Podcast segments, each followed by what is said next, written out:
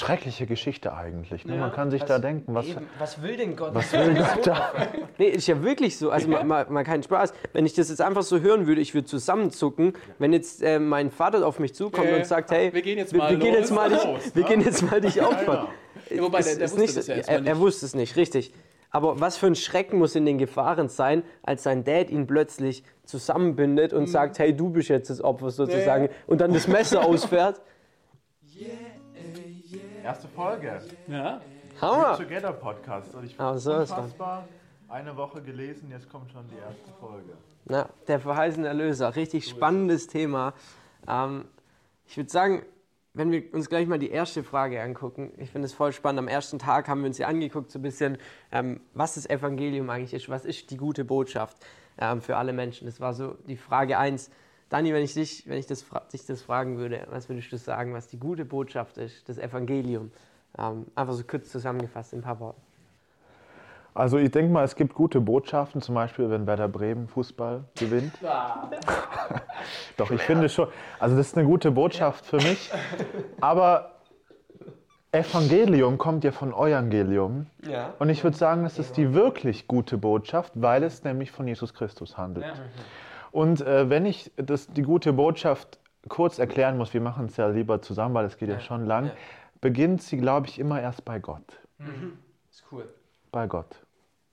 ja, wenn wir uns das so angucken, also Ja. du würdest sagen, bei der Schöpfung, Gott, der scha- Schöpfung, Gott schafft den Mensch, ja, finde ich cool. Das ist doch die gute Botschaft, oder? Erstmal, dass es jemanden gibt, der alles geschaffen hat, dass unsere menschliche Existenz, dass, dass wir hier leben, nicht einfach so entstanden ist, nicht aus Zufall entstanden ist. Nicht, nicht einfach irgendwie ein dummer Zufall und wir sind heute da und morgen war alles umsonst und alles, wenn wir sterben war, hat sich eigentlich alles nicht geändert. Genau, keine Laune der Natur, wie es Ja. in so einem schönen Lied heißt, ne? sondern eben, dass Gott äh, von Anfang an den Plan gehabt hat, ich schaffe die Erde, ich schaffe Himmel und ähm, Himmel und, und, und Erde sozusagen, ähm, mit dem einen Ziel, mit meinem Geschäft, mit den Menschen in Gemeinschaft, in tiefer Intimität zu leben, wie ein Vater mit seinem Sohn in ganz tiefer Beziehung lebt. Ja. Ja, und dafür wirklich dieses, diese Erde gebildet hat mit ihrer Schönheit und zu jeder Menschen sagt, hey, du hast einen Sinn, ich liebe dich, ich habe dich geschaffen, du bist mein Ebenbild. Ähm, und damit beginnst. Das ist Teil der guten Botschaft.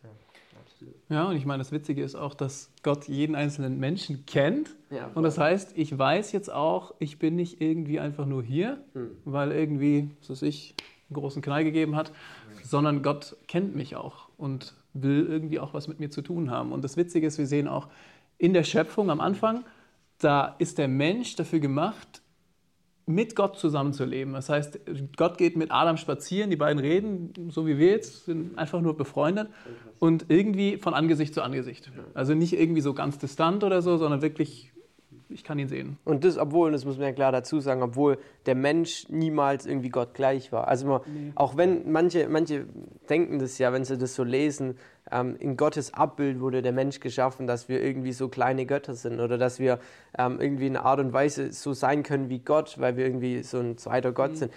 Absolut gar nicht. Das war ja absolut trotzdem klar, wer ist Gott, wer ist der Schöpfer, wer hat alles gemacht und wer ist der Mensch. Aber da war einfach so ein Frieden da in der Beziehung. Da war halt nicht eine Unruhe. Ähm, und das hat sich ja dann relativ schnell geändert. Ja, damals gab es sowas nicht wie Leid, Tod, Ja. Krieg. Du hast vorhin gesagt, Angesicht zu Angesicht. Also wenn ich jetzt heute hier in diesem wunderschönen Haus sitze, ist es ja nicht mehr so. Das heißt, irgendwas muss da passiert gewesen sein. Ja. Was war da? Das haben wir gelesen, ne? Wir haben gelesen, ne? Wo seid ihr?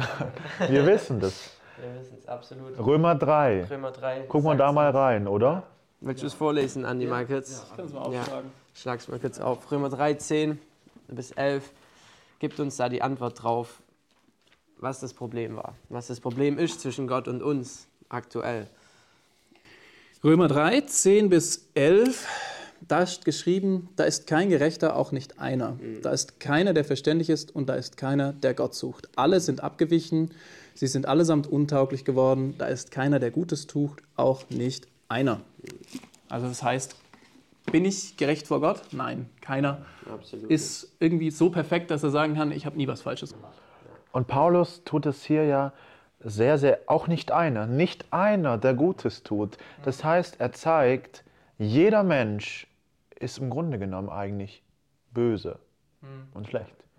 Und dieses eine Wort, das wir gelesen haben, abgewichen. Mhm. Sie sind von Gott abgewichen.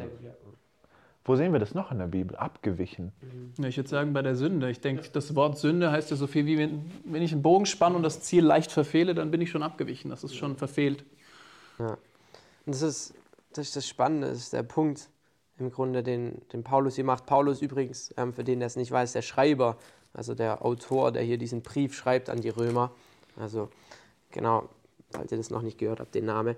Ähm, der Paulus macht eigentlich so klar, wir haben echt das Problem, dass wir so schuldig sind, dass wir eine so böse Natur haben, seitdem wir damals uns entschieden haben, von Gott wegzugehen, aus dem Garten Eden raus, indem wir gesagt haben, wir essen von der Frucht. Adam, Eva haben ja da, obwohl Gott gesagt hat, esst nicht diese Frucht, haben sie doch davon gegessen. Und es klingt so primitiv, klingt so dumm, aber genauso steht es da und genauso wollen wir es glauben. Und es ist mega, mega krass, was die Konsequenz davon ist. Gott hat von Anfang an gesagt, ihr werdet sterben.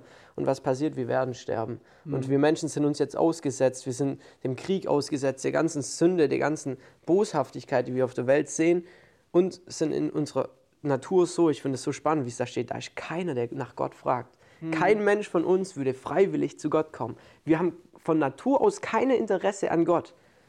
Ja, Aber was ist das Geniale da? Ich glaube, weil der Mensch, also genial ist vieles, sagen wir noch, aber ich glaube vor allem, dass der Mensch sein eigener Gott sein will. Der Mensch will Gott sein, er will bestimmen, was er tut. Wollte auch schon. Ja, G ganz oft nur dieser Satz, ich will aus meinem Leben das Beste für mich rausholen. Am Ende in meinem Sterbebett will ich sagen, ich habe es geschafft. Ja.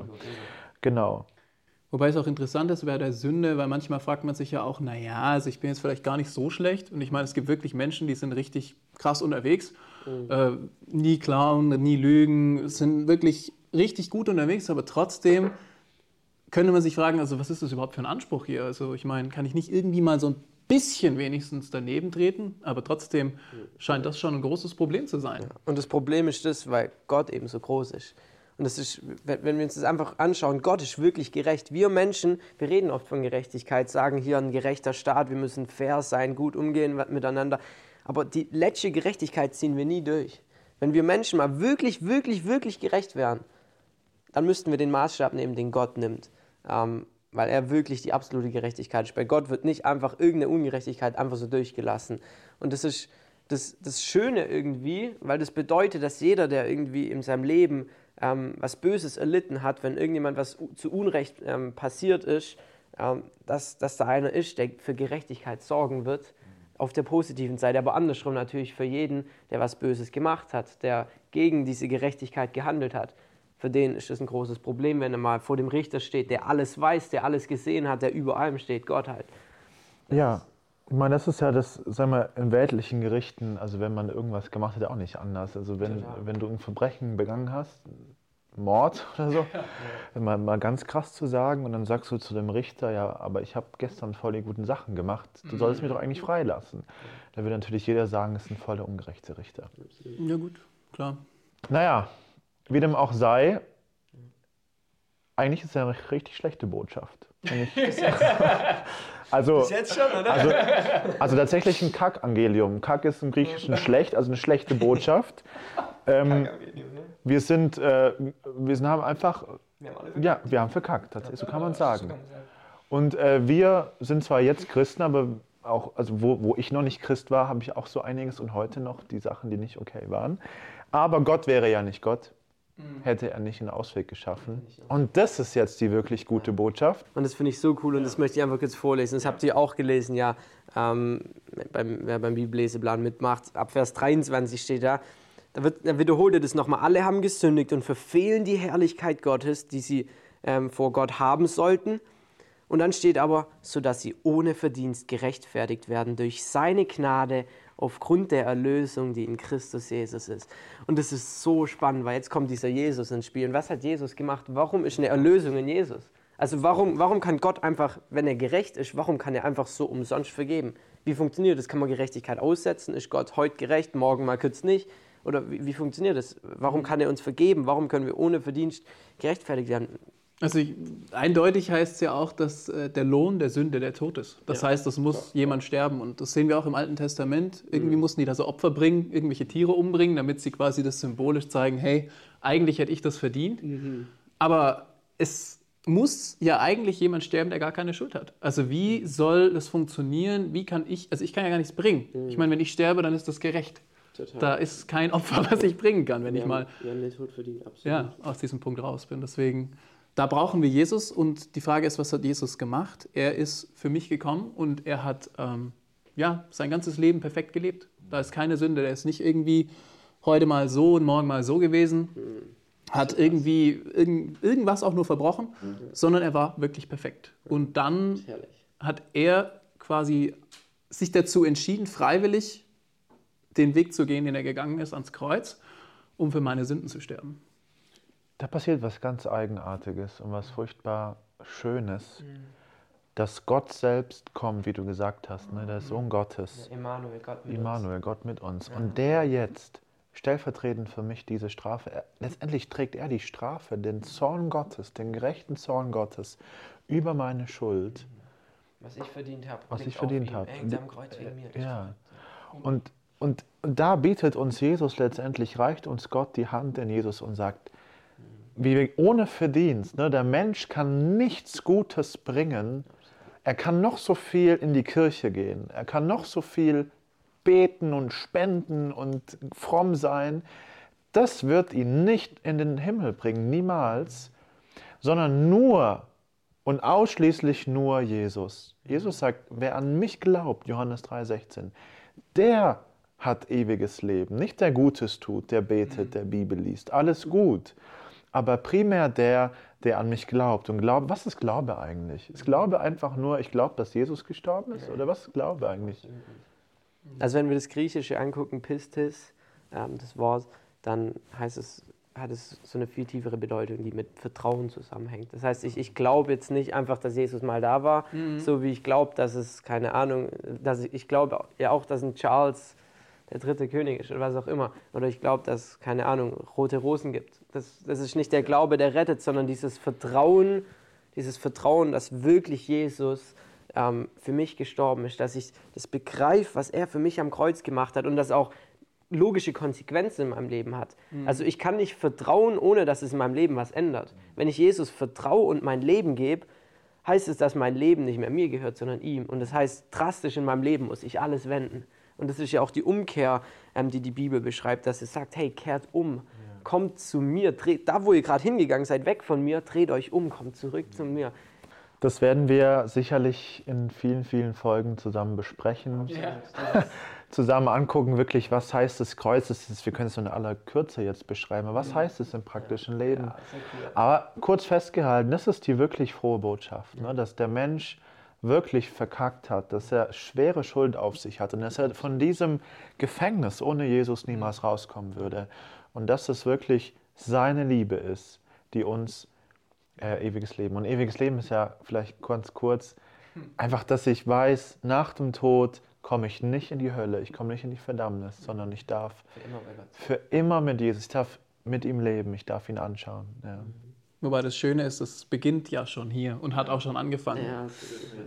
Und äh, wer Jesus hat, der ist schon an diesem Punkt angelangt eigentlich. Ich fand es auch eigentlich ganz cool. Wir haben hier noch eine andere Frage und zwar zu Jesaja 53. Und ich denke, das können wir uns auch nochmal anschauen, was da passiert. Und Marian, was hat dich da so beeindruckt, als du es gelesen hast? Da lesen wir von diesem Gottesknecht Ja. Im Alten Testament, also lass mich nicht lügen, wie viele Jahre vorher, wie viele hundert Jahre war das vorher? Ich glaube, 300 waren es mindestens. 300, wir können ja mal. Heiko nachschauen lassen. Heiko. Und Also ich schätze sogar, dass wir über 300 sind. Ja? Deutlich über 300. Ja, Ich nicht sicher. auswendig, Das kann gut sein, ja. Aber wir haben ja dafür unseren Experten Ja. hinter der Kamera, der guckt eben nach. Ja, kann so lange schon mal die Saar 53 öffnen. genau, aber du darfst mir jetzt trotzdem mal sagen, was dich da jetzt beeindruckt hat. Ich finde es so krass, wenn wir uns das wirklich vorstellen, ähm, wir kommen da später auch noch kurz drauf, dass Gott es von sich in Anspruch nimmt, dass es sagt, ich bin der, der den Ausgang weiß, bevor es passiert, also der die Zukunft vorhersagen kann und das mit absoluter Sicherheit. Und genau das sehen wir an vielen Stellen in der Bibel, dass Gott im Voraus Sachen ankündigt, die wirklich so passieren. Und das ist eben eins von den Sachen, ich finde, hier wird in, in der deutlichsten Weise im Alten Testament klar beschrieben, was Jesus für uns am Kreuz macht. Mhm. Ähm, ich, ich möchte es einfach mal vielleicht ganz kurz lesen in, ab Vers 3 in Jesaja 53. Verachtet war er und verlassen von den Menschen, ein Mann der Schmerzen und mit Leiden vertraut, wie einer, vor dem man das Angesicht verbirgt. So verachtet war er und wie, wir achteten ihn nicht. Also Jesus war ein Mensch, der eigentlich der Anstoß gefunden hat. Gott kam auf die Welt und anstatt dass er gefeiert wird, alle sagen, wow, Gott ist da, haben sie alles so, was will der eigentlich? So haben ihn so ausgeschlossen. Er hatte nicht mal ein richtiges Zuhause. Ähm, der ist in einem Stall geboren, nicht in einem Königspalast, verrückt. Und dann geht es aber weiter. Für wahr, er hat unsere Krankheit getragen, unsere Schmerzen hat er auf sich geladen.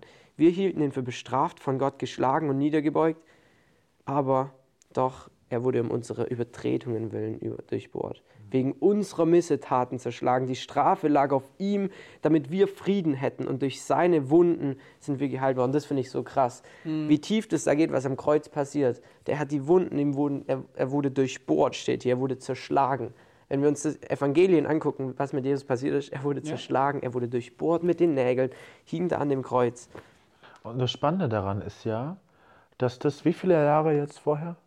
736 Jahre ja. vor, 300. Ja, ja. Genau, also 736 mehr. Jahre vor Christus wurde Jesaja berufen. Das heißt, so viele Jahre vorher hat er das vorhergesagt, wie Jesus nachher leiden wird. Also muss man ja sagen, dass das schon sozusagen prophezeit wird, obwohl Jesus in dem Moment noch gar nicht auf der Erde war. Und so habe ich hier mal, nur als Beispiel, habe ich hier so ein ganz tolles Formularium mit dabei. Und hier sind ganz, ganz, vielleicht können wir es auch zur Verfügung stellen. Ja, klar, kann man einfach. Ganz viele sind sogar vier Seiten, deutlich über 30 Prophezeiungen im Alten Testament. Zum Beispiel, Jesus wird in Bethlehem geboren, wurde alles vorausgesagt. Mhm. Und so ist es genau auch passiert. Also gerne mal angucken. Ja, das ist mega hier, spannend. Wer weiß, für die, die es wollen. Ja. Also hier wird genau das, das hat mich auch, ich antworte jetzt auch mal auf deine Frage, äh, auch sehr beeindruckt, dass dieses wirkliche, wie du gesagt hast, dieses Leiden von Jesus, einfach vorausgesagt wurde. Und dieses Kapitel ist wirklich so fundamental und wird auch an Karfreitag gelesen und so weiter. Mhm. Man könnte meinen, es sei von einem Jesus-Jünger geschrieben, der das gerade gerade beobachtet. Aber wir wissen es halt aus Ausgrabungen, es ist viel älter. Ja, ja, deutlich, deutlich älter. Und deswegen ist es wirklich so krass, dass das keine Märchen sind, Absolut. sondern dass wir hier erzählen, was Gott in seinem Wort erzählt, wirklich Fundament das denkt man so gern, gell? wenn man da hört von, keine Ahnung, Garten Eden mit der Frucht, mit der Schlange, die spricht, haha, was ist denn da passiert? Ähm, aber wenn wir da mal ehrlich sind, dann müssen wir sagen, Gott hat sich einfach manche Sachen rausgesucht, die für uns so dumm klingen oder so verrückt. Ja. Die, ich finde es so spannend, 1. Korinther sagt es mal, ähm, das Wort vom Kreuz ist stehen, die verloren gehen, Torheit. Ja, ja. Dummheit, uns, Dummheit, Dummheit ja, könnte man sagen. Also Torheit, dumm. dumm genau. Also für uns, wir denken, wie dumm ist das eigentlich? Das macht doch eine Schlange redet. Ja, ja, ich glaube es auch. Und so ein Feuer fällt vom Himmel. Ja, ja. Ein Esel redet auch in der Bibel. Verrückte Sachen. Aber dann steht, ähm, aber für uns, die wir gerettet werden, ist es Gottes Kraft. Und das ist, wir können das bezeugen, einfach von mhm. unserem Leben, weil vom Prinzip her denkt man, es ist so dumm. Aber, wenn, es aber, aber, es ist absolut echt. Und wenn Gott dich wirklich verändert, dann merken wir, es ist Gottes Kraft. Es ist Gottes Herrlichkeit, ähm, dass er sagt, ich will es genau so haben und nicht anders. Ähm, ja, da kann ich, ich, da kann ich ehrlich gesagt wirklich nur drüber staunen. Ähm, seine Gnade. Und ich habe da neulich mal ein cooles Lied ähm, ein cooles Lied entdeckt, das heißt Sola Gratia. Und was ich vor allem so krass finde, der Teil, wo er dann singt, allein seine Gnade, nichts ist mein Verdienst. Gnade heißt, ich habe es mir nicht verdient und ich bekomme es einfach. Mhm. Und das macht diese Rettung so besonders, weil ich nichts beigetragen habe. Von vorne bis hinten. Viele Menschen denken, ja, das ist, glaube ich, so eine Illusion insgesamt. Religion heißt immer, ich muss was arbeiten. Ich muss jetzt in die Kirche gehen, dann komme ich in den Himmel. Ich muss jetzt das machen und das und das, dann komme ich in den Himmel das Evangelium, die frohe Botschaft sagt so was anderes. Die sagt, Jesus hängt am Kreuz und ich habe alles gemacht für dich. Jesus sagt, es ist vollbracht. Der Preis ist bezahlt, alles ist da. Du musst nichts mehr machen. Vollbracht. Was habe ich gesagt? Vollbracht hast du gesagt. Jetzt ja. kommt das Stichwort. Oder wolltest du noch was sagen? Ja, gut, Vollbracht. Da äh, haben wir ja auch eine Stelle gelesen, ne? Ja, absolut. In der Woche. Deswegen mhm. sage ich das. Ja. Johannes 19 war das. Und da habe ich gehört und auch ein bisschen geguckt, dieses Wort, es ist vollbracht im Griechischen, können wir aufschlagen. Sehr, sehr spannend. Und zwar steht da Tetelestai drin. Tetelestai. Mhm. Und das zeigt oder zeigt, das ist eine Vollendung es ist vorbei, es ist erledigt. Ja. Und es ist ganz spannend, das ist damals in der damaligen griechischen Welt so gewesen, wenn du eine Rechnung hattest und dann die Rechnung beglichen worden ist, ist es der Teddesteil gewesen. Bezahlt. Und noch spannender ist, dass es teilweise nur mit dem griechischen Tau abgekürzt wurde und das griechische Tau sieht ja aus wie ein Kreuz. Oh, wow. Ja, Das ist natürlich Das ist richtig ja heftig. Ja. ja also, das- Wow. also mal sich so vorzustellen. Und da diese Stelle ne, in Kolosser 2, wo der Schuldbrief ans Kreuz genagelt worden ist. Ja. So, jetzt haben wir uns lange, lange über die frohe Botschaft unterhalten. Aber wir hatten ja noch was ganz anderes die Woche. Ja, wir hatten absolut. Da hattest du vorhin auch noch mit Prophezeiung, wir haben es im Jesaja gelesen, aber wir haben auch ganz andere Bilder, die gar nicht so, so, so eindeutig sind, wo ich jetzt sage, da hängt jemand am Kreuz oder da wird jemand zerschlagen, sondern die andere Stelle in 1. Mose 22 bei Abraham mit seinem Sohn Isaak, das haben wir auch gelesen. Genau, wir können es denk- jetzt auch. Schreckliche Geschichte eigentlich. Ne? Ja. Man kann sich da denken, was, Eben, was will denn Gott? was will Gott da? Nee, ist ja wirklich so. Also mal, mal, mal keinen Spaß. Wenn ich das jetzt einfach so hören würde, ich würde zusammenzucken, wenn jetzt äh, mein Vater auf mich zukommt Äh, und sagt, hey, wir gehen jetzt mal wir gehen los. jetzt mal dich, Los, wir gehen jetzt mal dich opfern. Ja, wobei, der- Ist- der wusste nicht, das ja er, er wusste es nicht, richtig. Aber was für ein Schrecken muss in den Gefahren sein, als sein Dad ihn plötzlich zusammenbindet und sagt, hey, du bist jetzt das Opfer sozusagen, Mhm. Ja, und dann das Messer ausfährt. Und dann, was passiert so krass? In dem Moment, der Engel des Herrn spricht vom Himmel, hey, töte ihn nicht. Hey, Was krasse ist das? Geschichte. Das ist ein Bild. Das ist ein Bildnis. Ich glaube, du hast es vorhin richtig gut auch oder beim, bei unserer Vorbereitung erzählt. Ich glaube, du kannst es besser machen als ich. Wie viele Bilder eigentlich in diesem Text schon auf Jesus das sind. ist wirklich mega krass. Also es fängt ja, schon an, wo sie losgehen, dass sie auf einem Esel reiten, glaube ich. Oder Genau. was war da noch? Ja. Also übrigens, für alle, die bei den Fragen angetippt haben, die fahren mit dem Ferrari. Nein, es war tatsächlich ein Esel. Das war, das war wirklich geil. Ja, ja, war ein bisschen Spaß. Genau, die sind auf dem Esel geritten. Und wenn wir uns das angucken, Jesus kurz vor seiner Kreuzigung zieht auf dem Esel ein. Allein, das sind so kleine Parallelen. In der Bibel sehen wir es immer wieder, dass gleiche Wörter, dass gleiche Prinzipien sich durchziehen. Die Schlange zum Beispiel, die zieht sich eigentlich durch ähm, durch, das äh, durch die ganze Bibel mit einer Bedeutung, immer wieder auch mit Eseln, mit verschiedenen Wörtern, die haben sehr, sehr oft sind die sehr akkurat mit dem, mit dem gleichen ähm, Bildnis oder Zusammenhang, sage ich mal.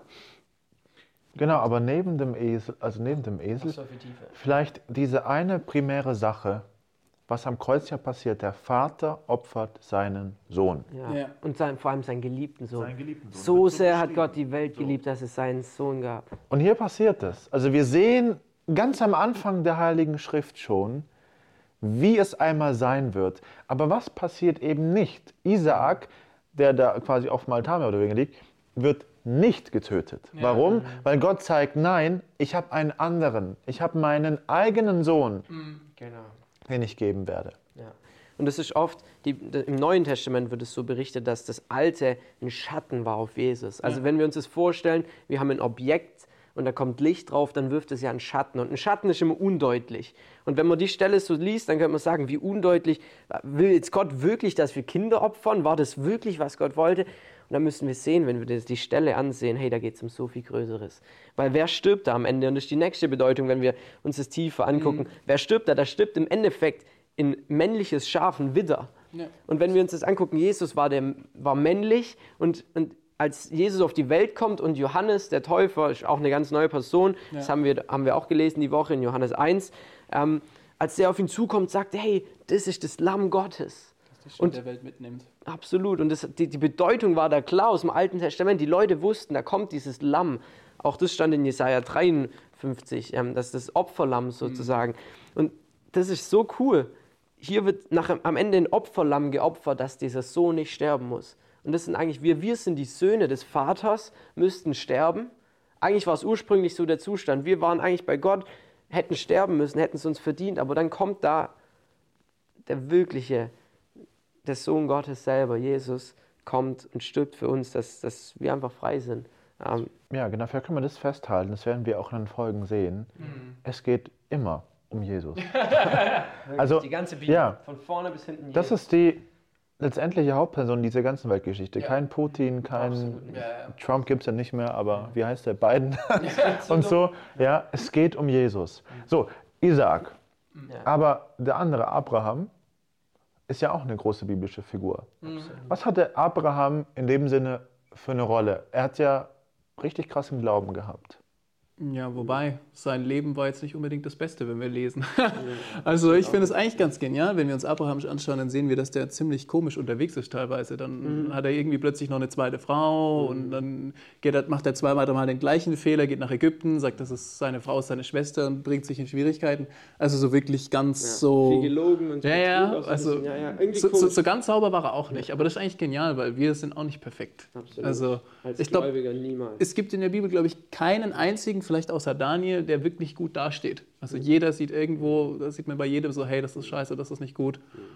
Und trotzdem aus Gnade wird er quasi zu diesem berufen, weil Gott sagt, hey, ich, ich habe was mit dir vor. Ich habe einen Plan für dein Leben. Und dann, sagen wir mal, hat er auch Glauben. Und das haben wir vorhin gesagt, vertrauensvolle Beziehung zu Gott. Ne? Man muss sich ja mal vorstellen, Gott kommt zu Abraham und sagt, mit Isaak, das ist der, der die Verheißung bekommt. Also Verheißung ist jetzt so schwer zu erklären, aber er ist dein Nachkomme, Ja. den ich dir gegeben habe mit Sarah. Der Sohn eben, ja. der wirklich dein einziger Sohn sozusagen. Und er soll der sein, der dann dieses Volk Israel, das dann später entsteht, quasi so ein bisschen mehr oder weniger so der, der Mitgründer, der Vater ja. davon ist, genau. Und jetzt sagt Gott gleichzeitig aber, um. den bringe ich um. Das heißt, Abraham könnte denken, wo ist die Verheißung? Aber das ist genau das. Das lesen wir dann in Hebräer 11. Warum macht Abraham das? Weil er wusste, wenn Gott etwas sagt, dann ist es so. Und dann wird er Isaak, wenn er sterben muss, auch von den Toten auferwecken, weil die. Verheißung Ja. nicht auf den Boden fällt. So. Ja, und damit es passiert. Und das ist der Glaube. Das sagt, Der rettet, der rettende ja, Glaube. ich vertraue Gott so sehr, dass ich weiß, dass was er sagt stimmt. Wenn Gott sagt, ich bin Sünder, bin ich Sünder. Wenn Gott sagt, ich brauche Jesus, dann brauche ich Jesus. Und wenn Gott sagt, Jesus ist der einzige Weg, ist es so. Und das ist Glaube. Das wird hier Vor allem der Glaube, dass er glaubt, dass, dass er aus dem Toten auferstehen muss. Das heißt, er, er, er glaubt Gott so sehr, dass das, was er für unmöglich hält, dass jemand aus dem Toten aufersteht, das gab es damals einfach nicht. Nö.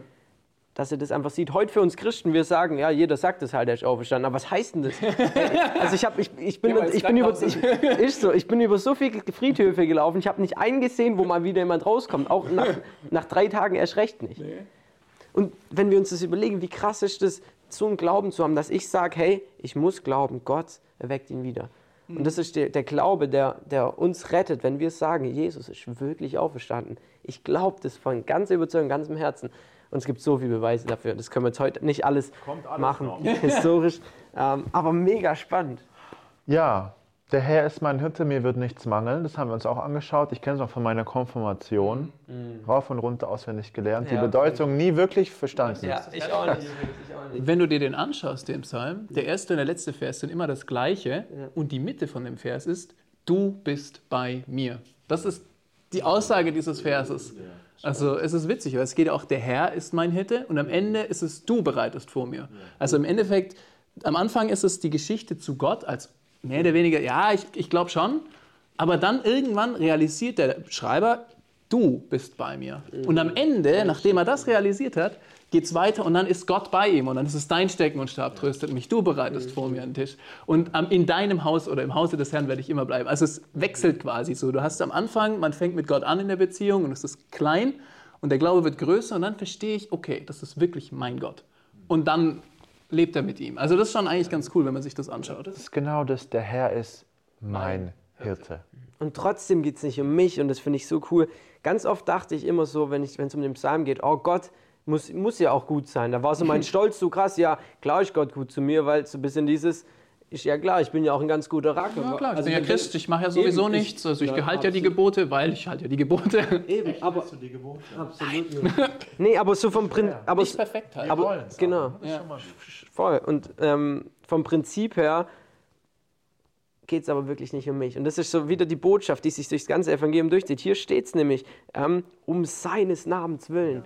Und darum geht es am Ende immer. Psalm 23 geht um seines Namens. Er, er, er führt mich durch, äh, zum frischen Wasser. Er gibt mir alles um seines Namens willen, dass er groß wird. Und das ist so herrlich. Jesus ist so groß. Wir werden ja oft verglichen mit Schafen. Ne? Ja, und er ist der Hirte. Oh, Jetzt, muss ich, jetzt muss ich mal vorstellen, so ein Schaf ohne Hirte. Ja, das ist wild. Es geht in die Irre. Es wird recht schnell, also das es, stimmt. ja, es wird sterben. Ja. Also letztendlich, diese, man muss mal vorstellen, er führt mich auf grünen Auen. Gott führt mich zu saftigen grünen Auen. Nicht zu so einem kahlen, keine Ahnung, Fußballfeld oder so, wo Kunstrasen. So Bremen, oder? Werder Bremen. Äh, Marian, wir reden später drüber. Nein, Spaß. Nee, aber so richtig saftiges Grün. Ja, so richtig frisches Wasser. Ne? Gott will uns das wirklich schenken. Aber dann lesen wir auch von einem Tal des Todesschatten. Das heißt, wenn wir mit Gott wandeln, ist es nicht immer alles so grün, sondern es gibt die grünen Seiten sozusagen und es gibt auch die anderen Seiten. Und was ist da der Punkt beim Todesschatten? Was ist da mit dem Hirten? Der ist bei ihm. Der ist dabei. Und das Witzige ist, manchmal musst du ja auch von, in deinem Leben von einem Guten durch was Schlechtes hindurchgehen. Und wenn du dann zurückschaust, dann weißt du, das, das davor war gut, aber jetzt bin ich an dem Punkt, wo auch wieder gut ist. Und das ist immer so ein Auf und Ab im Leben und auch mit Jesus würde ich sagen, dass man immer, wenn man dann zurückschaut, dann merkt man so, hey, da war es richtig scheiße, mein Leben war nicht gut, ich war krank oder was weiß ich, viel Stress gehabt. Und, aber es war wichtig, dass ich diesen Weg genommen habe, weil es der richtige Weg war. Weil sonst wäre mein Leben eben nicht so gelaufen, wie Gott das hätte gewollt. Und das finde ich auch übrigens, also das Bild, ich will, vorher habe ich das ja gesagt, so Bilder ziehen sich oft in der Bibel durch. Auch in Jesaja 53, ähm, da stand es in Vers 6, da habe ich vorher nicht mehr gelesen, da steht, wir alle gingen in die Irre wie Schafe.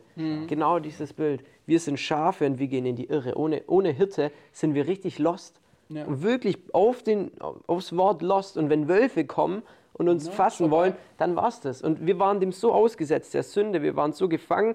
Und wenn uns jemand angegriffen hat, wir waren einfach, wir, wir sind uns ausgesetzt in Bezug auf Ewigkeit. Wir haben keine Chance gegen irgendwelche bösen Mächte gehabt. Aber dann haben wir diesen Hirten gefunden. Oder der, der, besser gesagt, der Hirte hat uns gefunden. wieder. Psalm 23.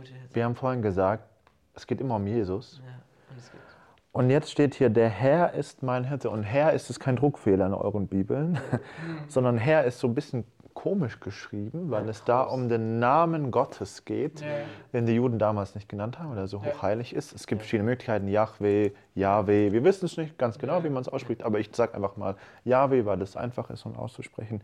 Und jetzt, Johannes, den haben wir auch gelesen. Johannes 10 ist so cool. Und jetzt sagt der Herr, ist- sagt, ich bin der gute Hirte. Das sagt Jesus. Das heißt, Jesus zeigt hier mit dem, mit diesen sieben oder mehreren Ich Bin-Worten im Johannesevangelium, er ist Gott und ich bin der, von dem hier beschrieben wird. Und wenn wir dann Jesus angucken, Dann sehen wir das auch. genau so ist es. In Israel, ich muss mal fragen, ob ihr auch wirklich Ahnung habt, ne? Ah, okay. der Hirte, Ja. geht der vor der Herde oder hinter der Herde? Damals. Ist das eine Trickfrage? Ist er nicht in der Herde drin? Nein, nicht in der Herde. Okay. Ich glaube, der geht vor der Herde. Was sagst du? Na, jetzt muss ich ja dahinter sagen. Ja, also hinten könnte man meinen, der peitscht dann so und sagt, jetzt lauft mal allein. Der Hirte, er geht vor der Herde. Und was müssen die Schafe machen? Hinterherlaufen. Nachfolgen, Nachfolge, sehr wichtig, merken. Nachfolge. ja. Ja. Nächste Folge. Ja, Nachfolge. Ja. Und das haben die Jünger gemacht. Jesus ist gegangen und hat den Sachen gezeigt. Und die Schafe sind nachgefolgt Hat das auch gemacht. und haben es na- nachgefolgt. Ne? Sehr spannend. Aber trotzdem sein Stock und sein Fokus war immer auf den ähm, Schafen auch hinter. Also man muss jetzt nicht so denken, der läuft halt mal vorne raus und wenn du, wenn du nicht schnell genug hinterherkommst, dann kommt ein Wolf Ja. und dann bist du weg. Sondern wenn da ein Wolf kommt, der, der Hirte, der ist all time, um, umrundet der uns Ja, ja. und hat absolut den Blick drauf, dass uns nichts passiert. Das ist das Herrliche. Wir sind echt sicher in der Hand des Hirten. Das stand ja da. Niemand kann uns aus der Hand ähm, reißen. In Ewigkeit nicht. Wir können nicht verloren gehen. Es kann niemand geben, der uns irgendwie, kein Teufel, kein was auch immer, könnte Nee. uns irgendwie aus dieser Hand von, von diesem Jesus. Keine macht nichts. Das ist so wundervoll. Und das heißt, Jesus ruft uns, weil er uns vorausgeht, mein Schaf, mein Kind, komm mit mir. Also wenn es schwierige Lebenssituationen gibt, Jesus ist dir schon vorausgegangen und er ruft dich, vertraue auf mich, vertraue auf meinen Hirtenstab, ich werde dich führen. Und ich war letzte Woche auf einer Beerdigung von einer älteren Schwester, die wirklich an Jesus geglaubt hat und die das erlebt, dass dieser Hirte sie bis zum Schluss durchgeführt hat und sie jetzt ewiglich Ja. bei diesem Hirten sein kann, bei diesen grünen Auen, bei diesem frischen Wasser. Und da wird was Schlechtes plötzlich doch wieder zu was Gutem, weil sie eben daran geglaubt hat. Er verwandelt Asche in Schönheit. Das ist Gottes Art, schon von Anfang an. Er hat aus Dreck hat er uns Menschen geschaffen in Herrlichkeit. Und so macht er aus uns dreckigen Menschen, die wir am Boden sind, macht er so eine Schönheit. Das ist herrlich. Wir haben jetzt viel davon gesprochen, hier von der Beerdigung gesprochen, ne? man lebt nach dem Tod weiter. Und jetzt, also zumindest jetzt auch unsere Zeichnung, weil das Auferstehungsfest ist ja erst Ja. kürzlich gewesen. Und Also Ostern. Ostern, genau, wir hatten äh, dazu ja auch was im Bibelleseplan. Da Genau. wollen wir auch noch kurz reingucken. Ja. Das war, glaub ich, Johannes auch- 19 war das, wenn ich es richtig noch Die weiß. letzte Frage, Genau. Johannes 19 und 20. 19 haben wir ja schon etwas angeschaut, ne, mit dem es ist vollbracht. Aber da war er ja dran tot. Und da müsste man eigentlich denken, warum sollen wir jetzt jemanden Toten nachfolgen? Das Evangelium ist jetzt beendet. Ja. Fertig. Fertig. Jesus ist tot, unser Gott ist tot, kein Hirte mehr da, nichts, aber so war es ja nicht. Wir wissen ja alle, warum wir Ostern feiern. Die Maria, die läuft da zum Grab und sie traut ihren Augen nicht. Was war da? Das Grab war leer. Herrlich. Was ist passiert? Was ist, hat ihnen jemand geklaut, oder? Ja, selbstverständlich. Ganz klar. Also die Jünger kamen quasi in der Nacht, haben diesen Stein, haben den weggerollt mit ihren Muckis, waren ja Fischer. Da waren ja auch keine Soldaten irgendwie, die das bewacht Nein, die Soldaten haben ge geschlafen. Ja. Ist ja nicht so, dass die Soldaten damals wirkliche Profis waren in ihrem Und dass sie Gebiet. gestorben wären, wenn sie gestorben Die haben nur so eine Kurzausbildung gemacht. Also Ferienlager oder so. nee, letztendlich kamen die Jünger dann rein, haben den weggetragen und die ganze Menschheit, die ganze Christenheit glaubt an einem Irrtum. So ist es. Ja, alles fake. Nein, natürlich nicht. Wo seid ihr? Natürlich nicht. Und das ist das Krasse. Wir haben es vorher schon gesagt, Jesus ist wirklich aufgestanden. Deswegen, wenn wir, wenn wir in Ostern sagen, er ist auferstanden, sagen wir immer, wie ist die Erwiderung? Er ist wahrhaftig Er ist wahrhaftig auferstanden. Er ist wirklich, wir glauben das von ganzem Herzen. Und weil er auferstanden ist ähm, und lebt, dürfen auch wir leben. Das heißt, unser Leben hat auch einen Sinn. Wir haben der Gott, der, der für uns am Kreuz gehangen ist und alles für uns gegeben hat, der ist da nicht hängen geblieben, sondern er hat den Tod besiegt. Der hat den Weg freigemacht. Der Vorhang ist von oben bis unten zerrissen. Jetzt ist der Zugang zu Gott möglich. Und es war klar, dass er auferstehen wird. Die Pro Propheten, er selber hat so oft im Voraus gesagt, ich werde wieder auferstehen am dritten Tag. Wir können auf das Zeichen von Jona, was auch immer, so viele Bilder. alles noch. Kommt alles noch.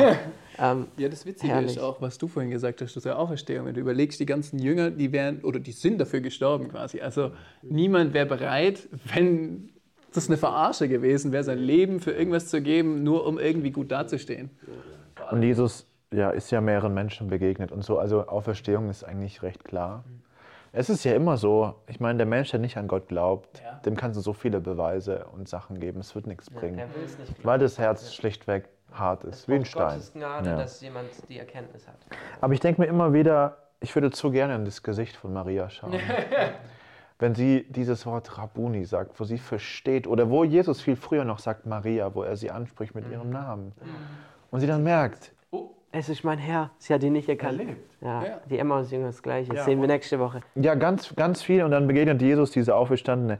Und das ist unsere Hoffnung. Weil Jesus lebt, darf ich, werde ich auch auferstehen. Und werde ewiges Leben haben. Und werde ewiglich mit ihm sein. Wenn ich sterbe, darf auch ich leben. Darf auch ich leben. Ja. Das ist die gute Botschaft. Das ist die gute Botschaft. Und ich glaube, Damit können wir damit können wir schließen. Damit schließen. Wollen wir euch ermutigen. Und Gott danken für das, was ihr getan Das ist wichtig. habt. Betest du mit uns? Ich bete mit uns. Ja. Oh Jesus, wenn wir auf dich schauen, wenn wir sehen, was du für uns am Kreuz gemacht hast, dann können wir nur staunend dastehen. Wir haben es uns so nicht verdient. Wir waren rebellisch, wollten nichts von dir wissen. Und du hast uns aus Gnade berufen. Nichts ist unser Verdienst, es ist einfach nur deine große, große Liebe und dein Erbarmen und deine, ja, unfassbare, ähm, dein unfassbarer Plan, den du schon von immer gemacht hast, dass du uns erlösen willst. Ich bete für jeden, der das einfach noch nicht erkannt hat und es heute hört, dass es echt, ja, auch an ihm richtig hängen bleiben darf und dass du ihm nachgehst und dass du auch da die Augen und Ohren öffnest, dass er es erkennen darf, wie wir es erkennen, dass du wahr bist und dass du auch da neues Leben schenkst, Herr. Das bete ich in deinem Namen und ich danke dir, dass du herrlich bist. Amen. Amen. Und dann sehen wir uns in der nächsten Folge. Macht's gut, viel Spaß beim Bibellesen. Jawohl.